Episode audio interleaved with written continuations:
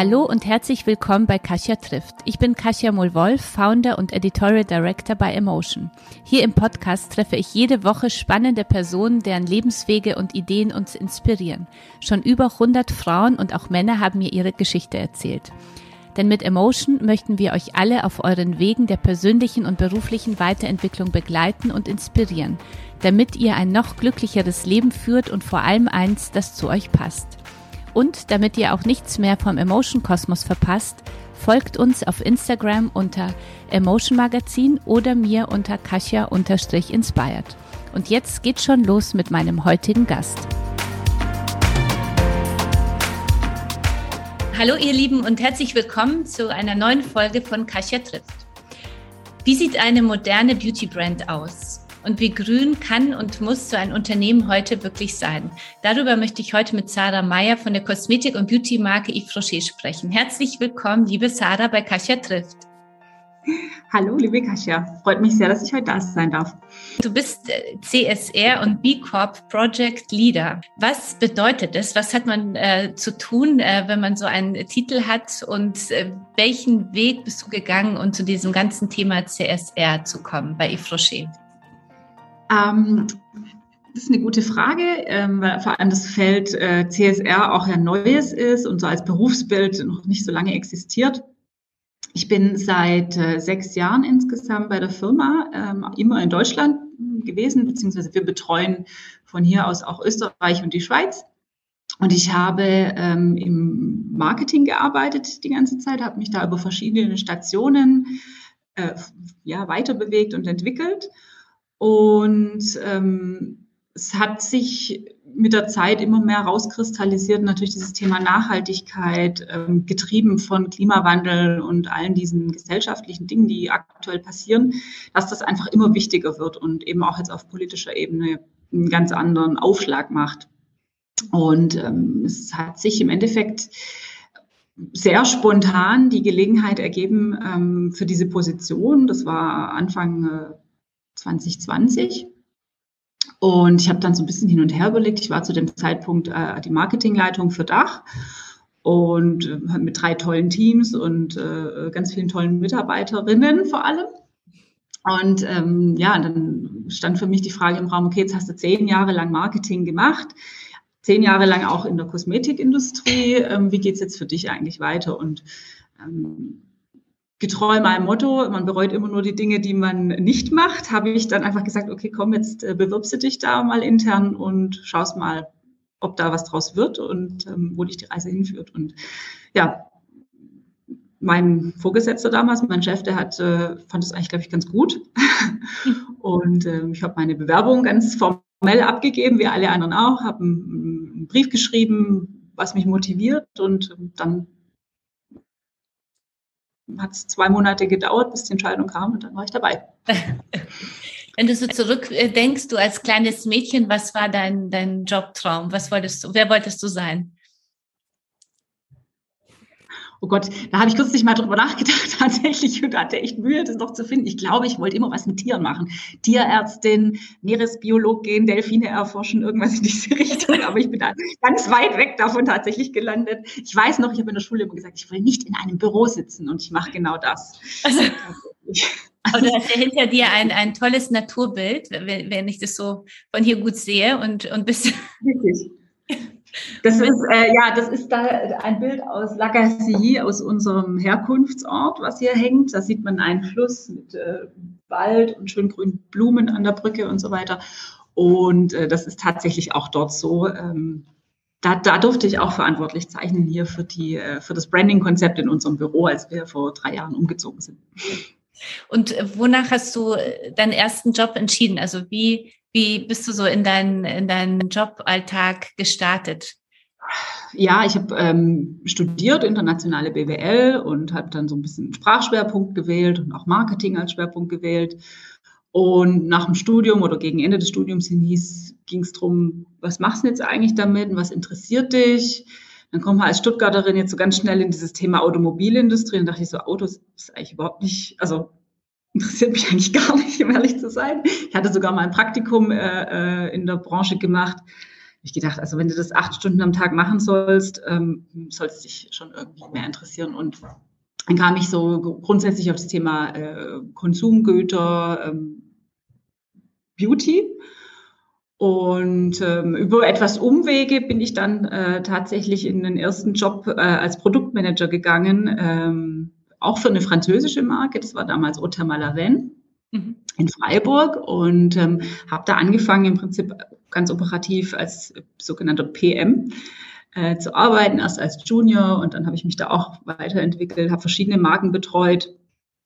Ähm, und äh, ach, ich glaube, das waren noch fast fünf Jahre, habe ich dann mal die erste, den ersten Firmenwechsel gemacht, äh, bin nach Frankfurt gegangen, habe dort ähm, für eine ursprünglich britische Kosmetikmarke auch im Apothekenbereich ähm, gearbeitet.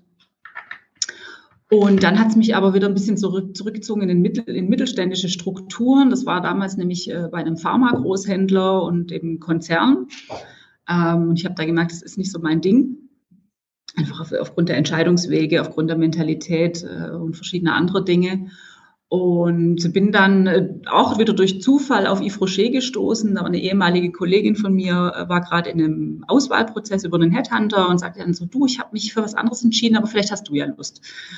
Und äh, dann habe ich ihr meine Bewerbung äh, gegeben, sie hat sie weitergereicht und so kam ich dann zu Yves Rocher. Ach, super.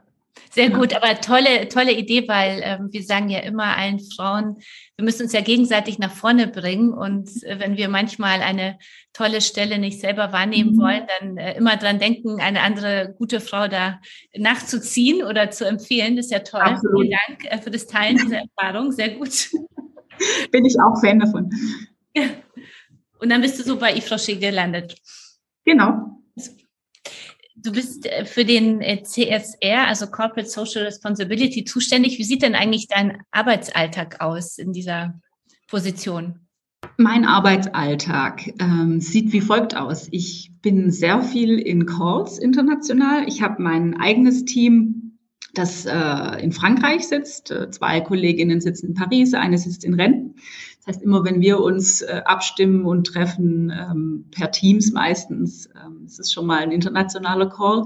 Und über meine äh, Aufgabe als Betreuerin dieser sogenannten Retail International Zone ähm, verbringe ich dann einen großen Teil meiner restlichen Zeit auch in Calls mit meinen Ländern. Mhm. Ähm, das ist ganz interessant, weil ich habe da ein ziemlich breites Sortiment sozusagen. Ähm, das reicht von Kanada über Marokko, Spanien, Russland, Türkei, Kasachstan, wow. Rumänien, Polen, die nordischen Länder. Also da ist wirklich alles dabei und äh, ähm, es macht echt viel Spaß. Und man hat, also ich bin da, bin sehr viel im Austausch, in der Kommunikation, im Abstimmen, im Fragen beantworten. Ähm, ja, wir, wir haben dieses Abenteuer B Corp äh, ja erst Anfang des Jahres sozusagen zusammen begonnen und das ist eine Zertifizierung, die ist relativ komplex inhaltlich und ja, da müssen viele Fragen beantwortet werden. Also ich kommuniziere den ganzen Tag und ähm, versuche Dinge zu klären und auch alle beteiligten Parteien, Stakeholder abzuholen und zu alignen auf die Dinge, die wir gemeinsam machen möchten. B Corp für unsere für unsere Zuhörerinnen und Zuhörer, die sich darunter nur nicht so äh, was ähm, verstehen können, was was heißt ja. B Corp?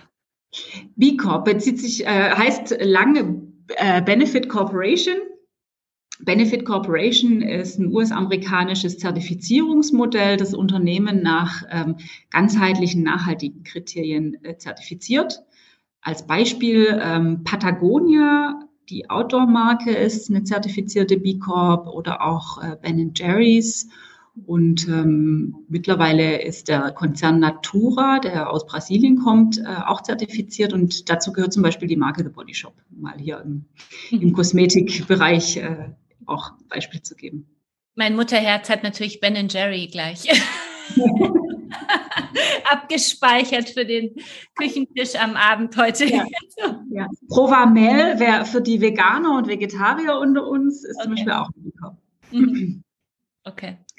Ja, und ähm, also was man da noch dazu sagen kann, diese Zertifizierung ist anders als jetzt das, was man im Kosmetikmarkt als gängig ähm, sieht. Natru, EcoCert, BDIH und diese ganzen Label beschäftigt sich nicht nur mit dem Produkt als solches, sondern beschäftigt sich mit der gesamten Wertschöpfung. Also der, die Zertifizierung erfasst im Prinzip alle Bereiche der Wertschöpfungskette über die Art und Weise, wie man mit seinem Personal umgeht, also den kompletten Bereich HR über die Supply Chain, wie man seine äh, Rohstoffe bezieht, äh, wie man die Beziehungen zu seinen Lieferanten pflegt, äh, wie transparent man da arbeitet und welche internationalen Standards man da auch äh, einhält. Also Human Rights, äh, gegen Kinderarbeit und so weiter und so fort. Also diese ganzen bestehenden Regulierungen müssen natürlich auch eingehalten werden und das Ganze sollte aber auch so transparent wie möglich ablaufen.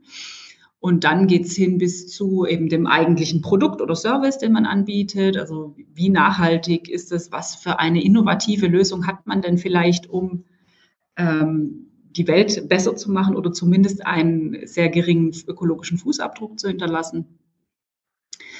Ähm, ja, und dann, äh, also es geht immer wirklich von Anfang bis Ende durch, äh, bis das Produkt am Markt ist und bis es dann auch beim, beim Endverbraucher ist ähm, und auch danach. Also was macht der Endverbraucher dann mit dem Produkt, wenn es zum Beispiel aufgebraucht ist? Äh, wird er dazu angehalten, das zu recyceln? Ist es wiederverwendbar? Ähm, ja, was, was gibt es da noch für, für Ansätze?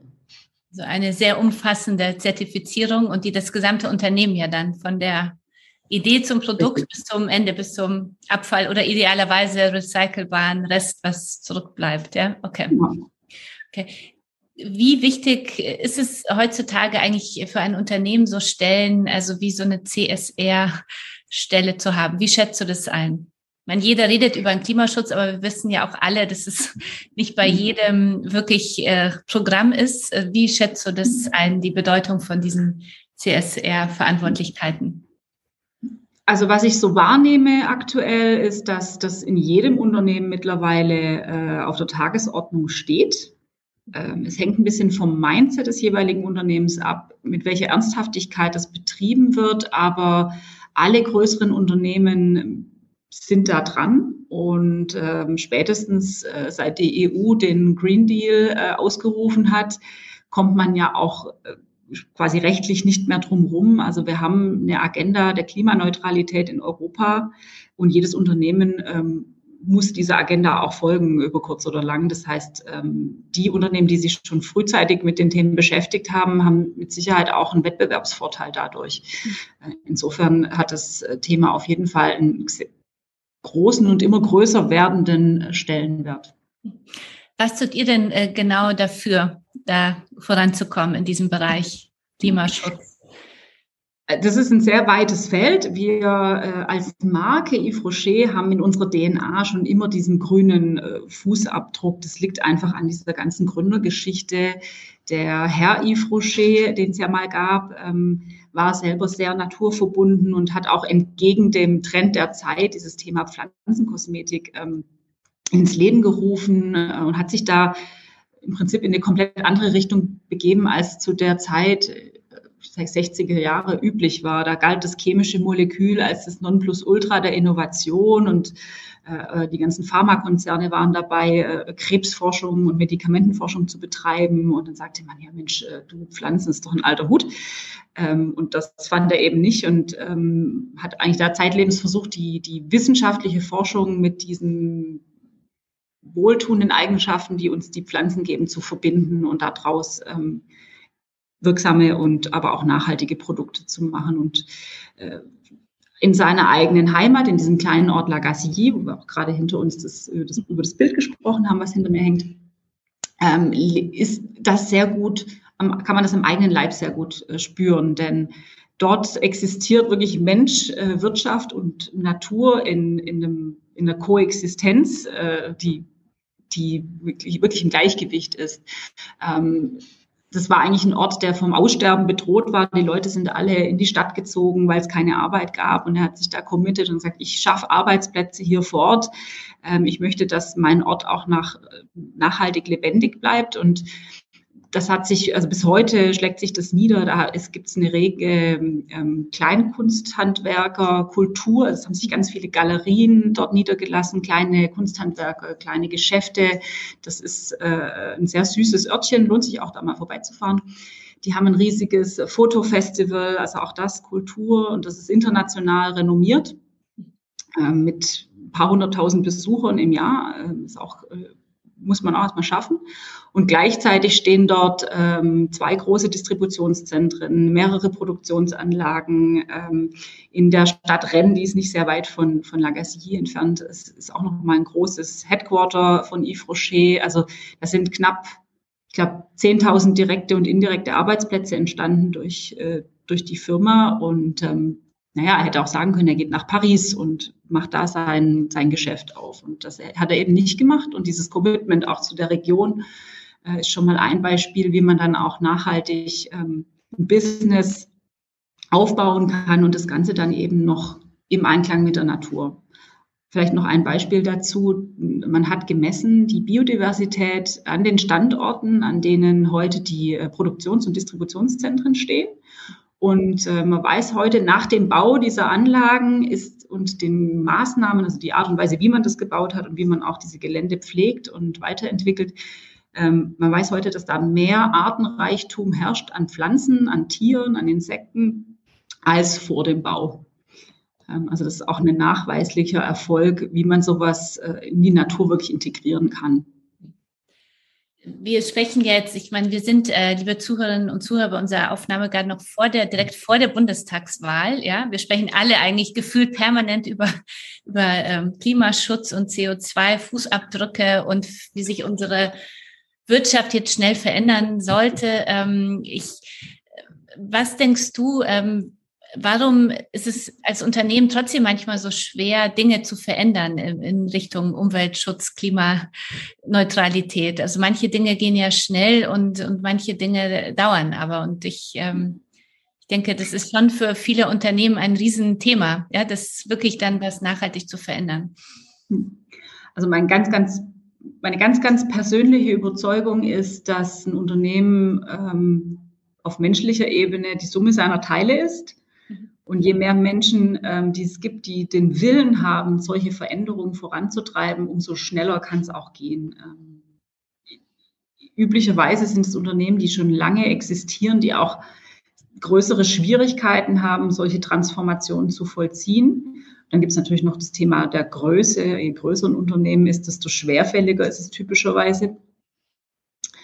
Ähm, aber ich bin wirklich davon überzeugt, dass äh, wenn man es schafft, Individuen äh, in ein Unternehmen zu bringen, die in diesem Mindset denken und leben, dass dann Veränderung auch schn sehr schnell gehen kann. Wie grün kann denn ein Unternehmen eigentlich sein, deiner Ansicht nach? sehr grün. Versuche gerade ein Beispiel zu finden, ähm, fällt jetzt aber so schnell nichts ein.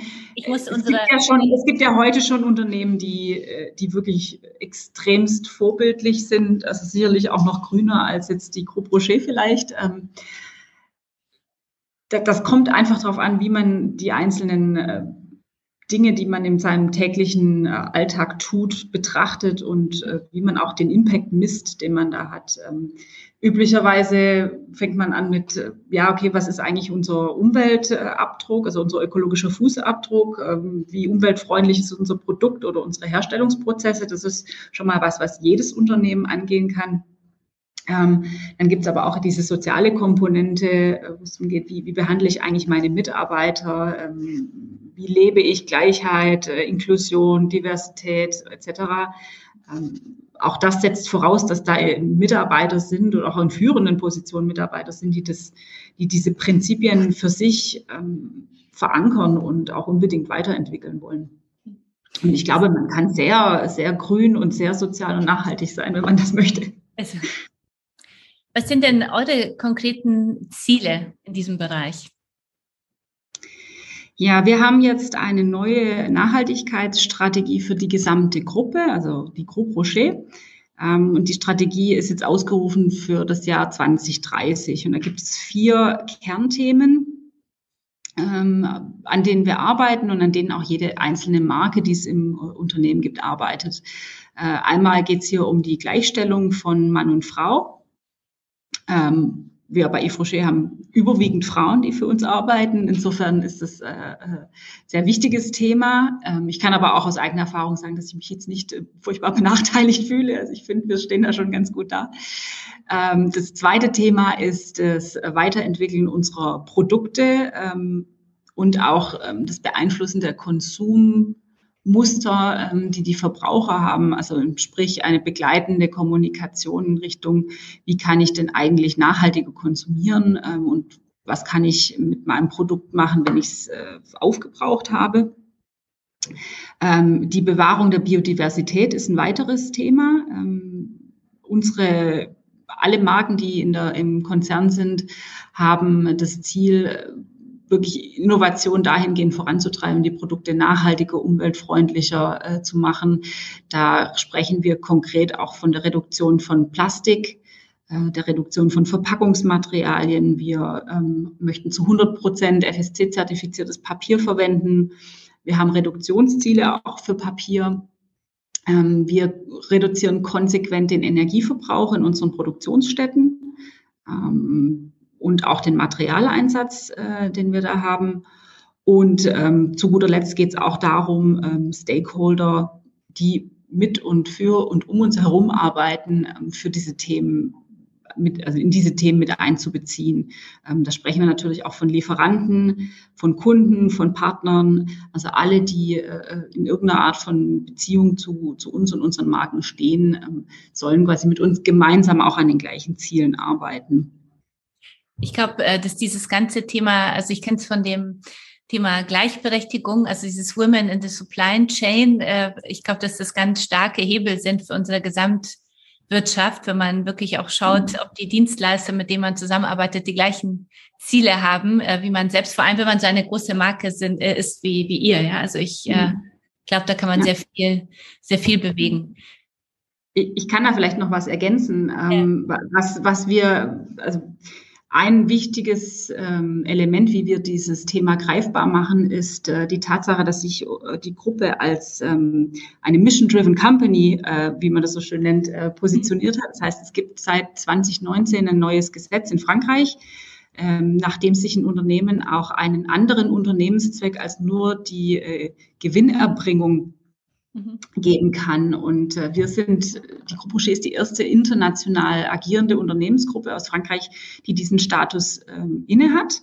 Wir haben uns dann im Dezember 2019 äh, committed und ähm, es gibt auch ein, ein Missionskomitee, das äh, diese Mission sozusagen ähm, überwacht und äh, voranbringt. Und die Mission selber heißt Reconnect People to Nature. Also mit allen unseren Marken und Dienstleistungen, wie können wir dafür sorgen, dass die Menschen sich äh, stärker mit der Natur wieder verbinden? Denn wir glauben daran, dass diese Naturverbundenheit auch in uns was auslöst, was dafür sorgt, dass wir auch ein Interesse daran haben, sie zu bewahren und ähm, ja, diese, diese Instinkte wachtruft, die ähm, dafür sorgt, dass die Leute auch die, die richtigen Handlungen entwickeln, um, um die Natur zu schützen. Ihr habt ja in diesem, in diesem weitesten Sinne ja auch eine Foundation, also die Yves äh, Rocher Foundation, wo ihr auch viele tolle Projekte ähm, unterstützt. Erzählt mhm. doch äh, davon, was da bei euch gerade im Fokus steht. Ja, die Fondation Yves Rocher ähm, gibt es schon sehr lange, bei uns über 16 Jahre jetzt in Deutschland, mit zwei Hauptprojekten. Einmal haben wir ein Wiederaufforstungsprojekt. Ähm, damit in diesem Projekt haben wir weltweit schon über 100 Millionen Bäume gepflanzt.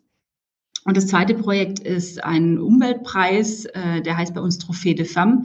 Da werden engagierte Frauen für ihre Nachhaltigkeits- und Umweltprojekte ausgezeichnet und äh, das ist auch dotierter Preis, also bekommen dann auch etwas finanzielle Unterstützung für ihre Projekte. Wenn man so eine sehr moderne und nachhaltige Marke ähm, ständig permanent weiterentwickelt, ja, dass, dass man äh, wirklich äh, da vorangeht, muss man ja das Thema Marketing auch nochmal ganz anders sehen, oder? Also das, äh, welche Wege sind da für euch wichtig? Ähm, was siehst du denn, was sind die Schritte, die man als so eine moderne, nachhaltige Marke gehen sollte in dem Bereich? Unser Produkt ist, äh, glaube ich, unser erster Werbe Werbeträger. Wir ähm, bringen Produktinnovationen heraus, die, glaube ich, sehr stark aussagen, wofür wir stehen. Ähm, wir haben jetzt kürzlich unser Sortiment im Bereich der Solid-Kosmetik äh, stark ausgeweitet. Das ist natürlich auch ein Trend, der im Markt zu beobachten ist, ähm, aber auch äh, eine Entwicklung, die sich jetzt langfristig fortsetzen wird und an der wir sehr, sehr stark arbeiten. Also das ganze Thema Kosmetik ohne Wasser, ohne Verpackung ähm, wird sehr, sehr großen Teil, also wir planen bis zu 30 Prozent unseres Sortiments äh, einnehmen. Und äh, das, wir sind auch an allen anderen Bereichen sehr stark dran, äh, Verpackungsinnovationen beispielsweise einzuführen ähm, und solche Dinge. Also das ist sicherlich die erste Front im Marketing, äh, die wir haben. Dann geht es natürlich auch darum, mit welchen Medien kommuniziert man, welche Zielgruppen ähm, hat man im Sinn. Wir haben jetzt letztes Jahr ein größeres Projekt gehabt zum Thema Positionierung im deutschen Markt. Ähm, wer sind eigentlich die Leute, denen wir was zu bieten haben als Marke? Wer, wer interessiert sich eigentlich für uns? Und mit wem wollen wir sprechen? Und ähm, ehrlich gesagt glaube ich, dass die Mechaniken nach wie vor die gleichen sind. Kenn deine Zielgruppe, such die relevanten Kanäle, die relevanten Medien und ähm, ja, gib die, gib die Botschaft weiter, die du zu sagen hast und äh, bemühe dich in der Regel darüber, dass das mit, mit, dem, mit dem, was die Kunden oder die Endverbraucher möchten, übereinstimmt. Ähm, die Medien haben sich geändert, die Kanäle haben sich geändert, die, die Taktzahl ist äh, wesentlich erhöht worden äh, im Marketing. Alles ist viel, viel mehr verknüpft, verbunden. Ähm, man hat, glaube ich, da stimmen meine Kollegen auch überein, einen wesentlich höheren Aufwand heute, auch um, um zum Beispiel Kampagnen ähm, rauszukommunizieren. Man muss sehr viel mehr Abstimmung fahren zwischen auch verschiedenen Abteilungen. Und ist natürlich alles sehr viel digitaler. Also ähm, das ist sicherlich ein Punkt. Aber ich glaube trotzdem, dass man als Marke auch sehr spezialisiert auf bestimmte Zielgruppen eingehen kann, ähm, ohne gleich mit der Gießkanne Marketing machen zu müssen. Ich habe das Gefühl, dass wir, und da würde ich unsere Marke äh, Emotion auch mit äh, selbstbewusst auch mit dazu äh, wählen wollen, äh, dass man, äh, wenn man wirklich eine starke Mission hat, und ich finde eure äh, Mission Reconnect People to Nature ist ja schon eine sehr sehr starke Mission, äh, dass man dann auch eine riesige Chance hat, wenn man es schafft, eine Love Brand zu werden, ja, die sehr glaubwürdig ist und äh, die wirklich so auch von den Konsumenten gelebt wird, äh, das auch nochmal so für sich selber zu nutzen, um die Marke noch bekannter zu machen. Wie ist so deine Erfahrung mit Community, mit, mit dem Thema Love Brand? Das ist jetzt eine schwere Frage, finde ich. Ähm, also meine Erfahrung. Ich kann sagen, dass bei Yves Rocher gibt es so einen ganz, ganz harten Kern von Kunden, die uns schon wirklich jahrzehntelang treu sind, äh, die ja, die, die haben ihre Lieblingsprodukte und äh, die bleiben bei denen und die hassen uns dafür, wenn wir mal ein Produkt verändern. Mhm. Ähm, also bei denen sind wir definitiv Love Brand. Ähm, Jetzt in einem moderneren äh, Sinne gesprochen, äh, habe ich manchmal ein Problem mit dem Begriff, weil der wird auch sehr breit getreten. Mhm. Ähm, die Purpose. Die Ten, ja, die Tendenz geht immer so zu ja, weniger Loyalität und äh, man wechselt gern mal auch die Marke, die man hat. Ähm, für mich ist wichtig, dass man bei seinen Werten bleibt und ähm, dass man das, was, was die Marke ausmacht, auch bewahrt. Und ich glaube, wir haben in der Vergangenheit nicht immer ähm, ganz klar gemacht, was diese Werte sind. Ähm, ich wünsche mir, dass wir da noch äh, stärker drauf auch kommunizieren können und ähm, dass jetzt auch der Podcast zum Beispiel ein kleines bisschen dabei hilft, ähm, zu verstehen, was wir alles äh, machen und wofür wir stehen. Wir haben hier sehr fleißige Kolleginnen, die, die sich um unsere Communities kümmern und die immer äh, äh, zur Stelle sind, wenn da Fragen sind. Was ich extrem gut finde bei uns ist dieses ganze Thema Kundenservice. Wir haben wirklich äh, äh, eine sehr, sehr schnellen und ähm, zugewandten Kundenservice, der immer versucht, die beste Lösung für den Kunden zu finden. Und das ist auch was, was heutzutage nicht mehr überall äh, vorhanden ist. Ähm, und, und was auf der anderen Seite immer mehr gefordert wird, oder? Weil ich merke das bei uns selber auch, je mehr man die verschiedenen Kanäle bespielt und die Community aktiviert, desto mehr Fragen kommen ja immer wieder auf, äh, auf einen zu. Und wenn man da nicht schnell antwortet, macht man noch viel mehr, viel äh, mehr kaputt, als man vorher mhm. hatte. Ja, also ich finde, das ist wirklich, also eine Chance, die aber wirklich, wenn man sie wahrnehmen wird, finde ich ganz großartig ist, dass man in, in Dialog mit den Konsumenten kommt. Ja, das ist ja auch für mhm. uns, finde ich, ganz großartig als Marke. Aber es ist natürlich auch eine große Verantwortung, weil wenn du dann nicht schnell antwortest oder nicht, nicht gut oder so, merke ich, kann man auch viel verspielen, ja, so. Ja, ich, wir geben uns Mühe, schnell zu sein. Im Zweifelsfall ähm, möchte ich aber sogar noch lieber richtig antworten als nur schnell, um zum, zur größtmöglichsten Zufriedenheit beizutragen. Wie ist denn deine persönliche Vision? Also wo möchtest du, wo ist die Marke Yves Rocher in fünf Jahren? Der ganz berühmte, die ganz berühmte Frage immer, ja, die man so bekommt, äh, wenn alles so gelaufen ist, wie du es dir vorstellst. Wenn alles so gelaufen ist, also in fünf Jahren, in 20, was haben wir dann? Oh Gott, dann sind wir schon, möchte ich gar nicht dran denken, also sind wir schon 20, äh, Vier Jahre vor 2030. 20 Jahre. Auf jeden Fall sind wir da B Corp zertifiziert. Okay. Weil unser Ziel ist nämlich, diese Zertifizierung bis 2025 zu bekommen, mhm. äh, wenn ich meinen Job gut gemacht habe und meine Kollegen. Ähm, wir haben eine, ich spreche jetzt wirklich mehr aus dem ähm, CSR-Aspekt heraus als aus dem Marketing-Aspekt.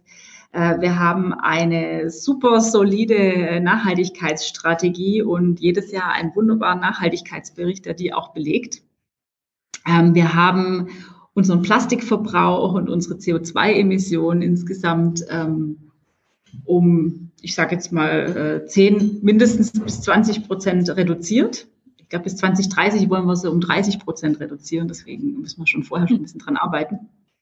Ähm, und wir haben es geschafft, unsere Communities äh, mit uns zu engagieren. Ich möchte gern, dass jeder Mitarbeiter mit mir Bäume pflanzen geht einmal im Jahr und ähm, dass wir diese Naturerlebnisse, die wir auch immer anstreben mit Mitarbeitern und auch mit Kunden ähm, auf breiterer Basis äh, haben können. Also dass hm. jeder, jeder Mitarbeiter mindestens einmal im Jahr in die Natur rausgeht mit uns und das äh, für sich selber erlebt.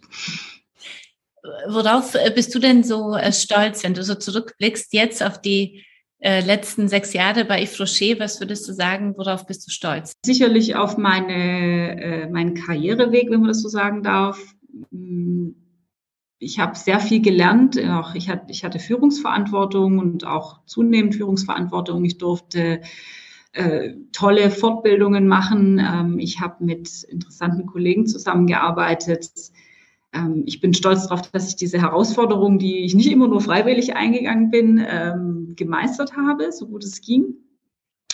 Und dass ich aber auch ähm, mein eigenes Ziel nicht aus dem Augenblick verloren habe. Wenn du so, du hast ja so viele Länder, die du betreust. Äh, was sind denn da so die äh, größten Herausforderungen eigentlich, wenn du so einen Call hast mit so vielen verschiedenen Nationalitäten? Also wie, meine, das klingt wahnsinnig spannend und großartig. Auf der anderen Seite denke ich mir, oh Gott, wie ist das schon ja. unter, herausfordernd genug, dann unterschiedliche Abteilungen so bei uns zu versammeln und Menschen mit so unterschiedlichen Interessen und Temperamenten. Aber wie ist es so länderübergreifend? Ich, ich glaube, da geht es mir wie ganz vielen. Äh, äh, manchmal ähm, hast du ein Gespräch und dann stellst du eine Frage und dann ist ein bisschen Schweigen im Walde. Dann fragt man sich immer, liegt es jetzt an der Sprache, liegt es jetzt am Kontext, äh, liegt es daran, dass alles klar ist oder dass die einfach keine Lust haben?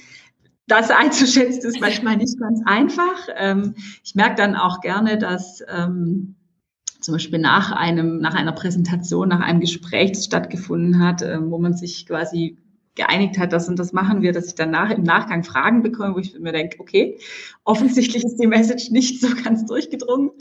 Ähm, also das sind schon Herausforderungen. Ähm, manchmal sind auch die, die kulturellen Kontexte äh, spannend. Also ähm, das, das fängt schon dabei an, dass wir, wir sprechen Englisch. Ich wollte gerade fragen, ist es Englisch oder Französisch ja. Englisch? Okay. Also ich, ich spreche mit meinem eigenen Team Französisch, mit meinen Ländern Englisch.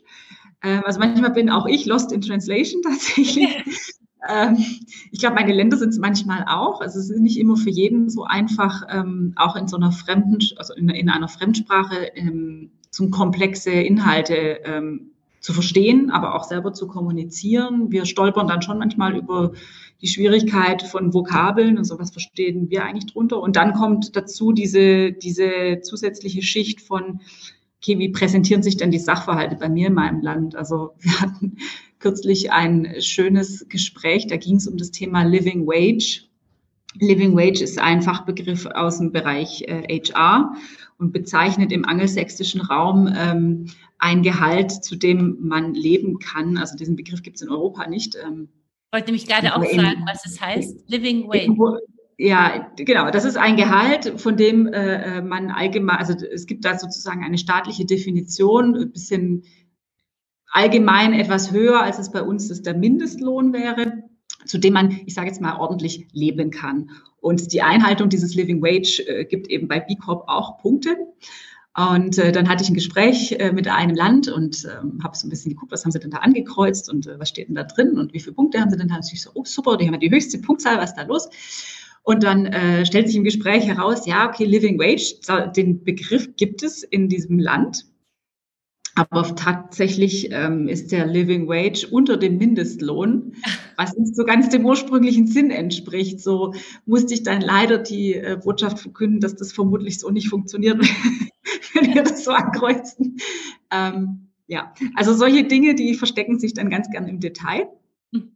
Und äh, da bin ich dann oft wie so ein Detektiv unterwegs auf der Spurensuche und versuche herauszufinden, ähm, was bedeutet das denn jetzt eigentlich in dem lokalen Kontext? Okay. Weil ich habe ja auch mein eigenes Verständnis von den Dingen, aber das muss nicht immer das gleiche sein, wie, wie was der Kollege hatte am anderen Ende.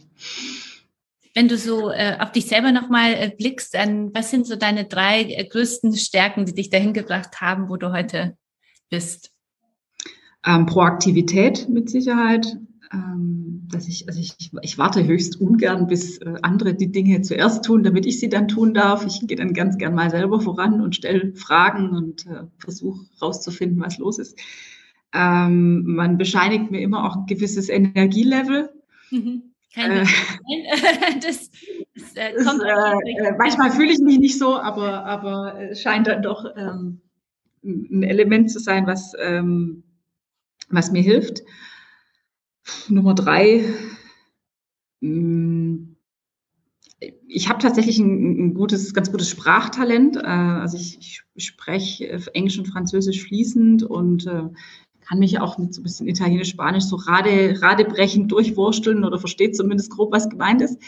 Ähm, und das hilft mir in meinem äh, Arbeitsalltag auch enorm weiter und ähm, insbesondere in einem französischen Unternehmen, ähm, wenn man Französisch kann, ist das ein, äh, nicht von Nachteil. Das merke ich immer im Französisch, im Frankreich-Urlaub, ja, wo ich denke, ich spreche wirklich, ich bin, ich habe kein Sprachtalent und spreche wahnsinnig gern Englisch. Auf Französisch habe ich irgendwie nie den Zugang getroffen. Ich merke immer, die Franzosen reden aber am liebsten einfach Französisch, auch wenn sie gut Englisch können. Das äh, ist wirklich, man wird immer abgestraft. Also das ist wirklich, ähm, ja. Tatsächlich ist meine Interpretation, dass sie äh, ein chronisches äh, Selbstbewusstseinsproblem haben, was Sprachen angeht, weil die lernen zum Teil acht oder neun Jahre eine Fremdsprache. Ähm, also theoretisch können die das auch, sie üben es halt nicht so besonders häufig. Ähm, aber sie, sie, sie haben ein unheimliches Problem damit, wenn es nicht perfekt ist und trauen sich deswegen oft nicht, ah, obwohl sie es eigentlich könnten. Ähm, und deswegen, äh, wenn Sie dann nicht äh, mit einem Englisch sprechen wollen, liegt es oft daran, dass Sie ein bisschen den Komplex haben und nicht, weil Sie unfreundlich sind per se. Ah, okay. also wenn man dann schon mit einem Bonjour, Monsieur oder Madame äh, äh, mal so ein bisschen das Eis bricht und Sie merken, naja gut, okay, der andere versucht es auch, dann, dann klappt es meistens auch. Okay, okay. Dann werde ich in meinem nächsten Urlaub an dich denken. das war anders. Nochmal den ganzen nochmal eine neue Chance geben. Also. Ja. Hattest du denn auf deinem Weg äh, Role Models, Inspirationsquellen, Menschen, die dich geprägt haben oder die dich immer inspiriert haben, weiterzugehen? Wie? Ähm, ich hatte äh, eine Reihe von äh, Vorgesetzten. Das waren äh, in der Regel Frauen, die äh, ja, die ich ganz beeindruckend fand. Das ist jetzt vielleicht äh, äh, in kleinerem Maßstab. Also ich habe jetzt nicht so die eine Person, den Guru, den Business-Guru, dem ich jetzt hinterher eifere. Ich finde, da gibt's immer wieder ganz tolle Beispiele insgesamt. Aber ähm, ich weiß noch, meine erste Chefin, ähm, das war eine kleine energetische Powerfrau und die war sich auch für nichts zu schade. Also mit der haben wir bis kann man sich jetzt auch wieder drüber streiten, aber bis nachts um eins vor einer Tagung Präsentation geübt und äh, die ist auch mit ihren zehn Zentimeter Stöckelschuhen mit mir auf den Boden gekniet und hat ein Billigregal zusammengeschraubt, äh, als wir die Deko vorbereitet haben. Und das fand ich so ein äh, Thema, was mich sehr beeinflusst hat. Ähm, auch dieses immer am Boden bleiben, ja, nur weil man Chef ist, ist man nicht besser als, als jemand anders. Und ähm, ich trage auch heute noch die Päckchen durchs Haus. das, äh, ja, da bricht mir kein Zacken aus der Krone. Ähm, und auch dann hatte ich eine andere äh, Chefin, die, die war extrem gut im Thema Netzwerken. Also die konnte wirklich äh, äh, ihre Connections abrufen, immer wenn sie es gebraucht hat. Und man schaut sich dann da schon so das eine oder andere ab. Und ähm, ja, ich, ich, ich hatte das Glück, dass ich eigentlich immer gute Chefs hatte und äh, nie so diese Situation, wo ich sagte, oh Gott, ich möchte das Unternehmen verlassen, weil mein Vorgesetzter ist, ist unmöglich. Ähm, das hatte ich Gott sei Dank nie. Wenn du so äh, zurückblickst, äh, gibt es etwas, was du deinem 18-jährigen Ich nochmal gerne mit auf den Weg geben würdest? Da klaue ich jetzt mal bei einer berühmten Marke, sage ich, just do it. okay. Da hat die Markenkommunikation echt gut funktioniert, oder? Bei Nike. Muss ja, ja, ich bin noch so ein Hanuta-Kind. Ich bin total äh, von diesen Werbespots noch penetriert worden. das, das hat noch funktioniert bei mir. Einfach machen und nicht zu lange nachdenken, ja? So. Ja. Ja, ja und trau, trau dich, trau dich, wie gesagt, ich sagte es eingangs schon, ähm, man bereut immer nur die Dinge, die man nicht gemacht hat. Mhm. Selbst wenn man mal mit irgendwas auf der Nase landet, ähm, das, man lernt immer was draus, es gibt, geht immer weiter, es bringt einen immer weiter. Ähm, aber wenn man sich nicht, gar nicht erst traut, dann, ja, dann ist ein anderer schöner Spruch, den ich gern mag, ist, wenn du nicht fragst, ist die Antwort immer nein. Ja, schön, ist auch gut, auch gut. Also auch, auch dafür bin ich mir nicht zu schade, äh, äh, den Mund aufmachen und fragen und wenn man was nicht versteht, fragen und ähm, wenn einem was komisch vorkommt, auch fragen, warum ist das so, warum machen wir das so, muss das so sein? Mhm. Ähm, und die Dinge in Frage stellen generell. Sehr gut, das finde ich super. ich muss nicht alle Realitäten akzeptieren. Mhm. Das finde ich äh, wirklich ganz, ganz großartig, weil ich äh, auch nochmal vor kurzem jetzt auf einer Veranstaltung äh, drüber gesprochen habe, Menschen auch mal Direct Messages per Instagram zu schicken, die man mal gerne kennenlernen würde oder ja in, mit denen in Kontakt kommen würde. Und da bin ich, mein Team, was hier zuhört, wird äh, sich totlachen jetzt, ja, weil ich sage jetzt keine Details, was ich da so mache, aber die, aber ich sage immer, das ist mein, das Schlimmste, was passieren kann, ist, dass entweder jemand Nein sagt oder sich gar nicht meldet, aber du hast es wenigstens versucht, ja. Ich denke mir, wenn du das Gefühl hast, äh, jemanden anzurufen, weil der dir helfen könnte, dann ist das Schlimmste, was passieren kann, dass er sagt, mache ich nicht, ja, aber ja. sonst das zu bereuen wäre, also möchte ich nicht. Und deswegen Empowerment an alle, die zuhören. Toller Satz. Aber du möchtest noch, noch, noch, ein gutes Mantra. Ich habe da so eine ganze daheim so eine ganze Schachtel von. Sehr gut. äh, hat mir auch einer meiner Vorgesetzten ähm, mitgegeben, die Frage, what's the worst thing that can happen? Was ist das Schlimmste, was passieren kann? Mhm. Und wenn man da ernsthaft mal drüber nachdenkt, ist es meistens gar nicht so viel. Mhm. Oder wenn doch, dann hilft es einem, seine Prioritäten gerade zu rücken. Mhm. Sehr gut. Jetzt ist fast obsolet, dich zum Abschluss nach deinem Lebensmotto zu fragen oder nach deinem, nach einem Glaubenssatz. Oder hast du noch einen, einen Glaubenssatz oder Lebensmotto, was dich gerade jetzt äh, durch Aus Weg meiner unerschöpflichen Sprichwortsammlung. Nein, ich, jetzt, ich glaube, ich habe es jetzt gerade schon durch. Ähm, ja, das sind so. Also wie gesagt, ich, ich habe dieses Thema der Proaktivität und alles. Äh, ich glaube, das liegt daran, dass ich mich als Kind wahrscheinlich so ein bisschen eingebremst gefühlt habe. Mhm. Ähm, und das musste dann jetzt als Erwachsene irgendwie raus. Mhm. Und zu sagen, lass dich nicht aufhalten. Ja, also wenn, wenn, wenn du eine Idee oder einen Traum hast, dann guck, wie du es umgesetzt kriegst. Und wenn du auch dabei auf die Nase fällst, mach einfach weiter. Ja, sehr schön. Vielen, vielen Dank äh, für den Schlu Schlusssatz oder die Schlusssätze. Vielen, vielen Dank, äh, liebe Sarah. Danke für das Gespräch. Alles, alles Gute, ganz viel Erfolg jetzt, äh, um deine Ziele, eure Ziele zu erreichen und bis äh, hoffentlich bald dann auch mal persönlich. Würde mich sehr freuen. Vielen lieben Dank, liebe Kascha. Das war ein sehr schönes Gespräch und äh, wenn es im Nachgang noch Fragen gibt, dann immer gerne ich bin gerne für euch da. Vielen Dank. Ihr wollt noch mehr aus dem Emotion Kosmos? Dann nichts wie ab in unseren Abo-Shop und holt euch unser neues Heft von Emotion. Für alle Podcast-Hörerinnen und Hörer gibt es jetzt Rabatt auf das Emotion Probe-Abo. Sichert euch das Abo und dazu noch ein Stronger Together Armband. Jetzt unter emotion.de slash Kasia. Ich buchstabiere meinen Namen K-A-S-I-A.